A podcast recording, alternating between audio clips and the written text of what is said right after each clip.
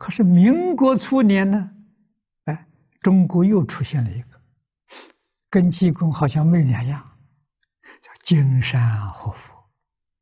这个人是真有，不是假的。啊，他也是入出家人，不修偏福。啊，跟在家人呢混在一团。啊，也是有吃有喝有笑，啊，有闹的，啊，一尘不染。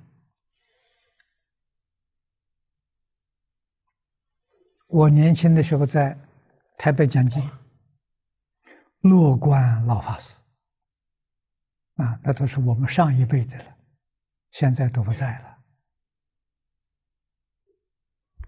他告诉我。他曾经跟金山活佛，金山活法名叫妙善，啊，妙善法师，跟他在一起住过四个月，对他很清楚。他说他确确实实像济公一样，啊，邋遢，不修边幅，真的穿一双破草鞋。一件长褂，里面就是一套小褂裤，一年到头就穿这个衣服，到到冬天也不冷，夏天也不热，这个很厉害呀！一生不洗澡，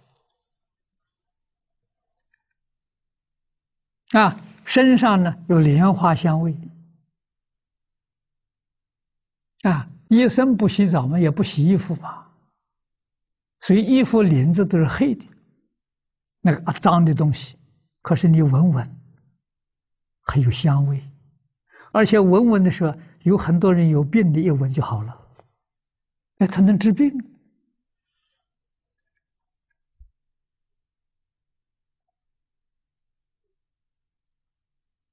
啊！真的是太有神通。啊，这个妙善老和尚告诉我，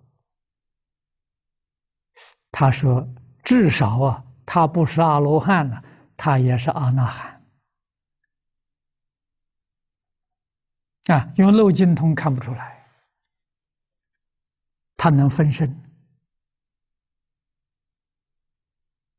同时在这个地方看到他来了，哎，在另外一个地方，他跟那些人也在聚会。”他有分身，以后人家看到，那某一天在我这里没有，这在我那边呢，就知道他有分身。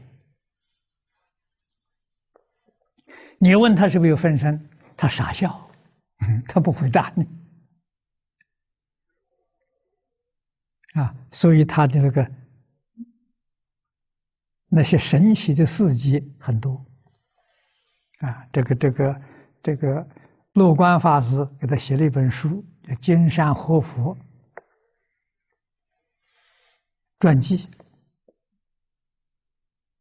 啊，在台湾还有一位法师，主云法师，也给他写了一本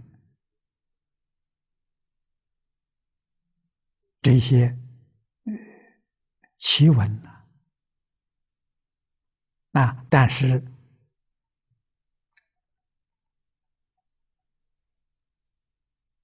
法师跟他没见过面，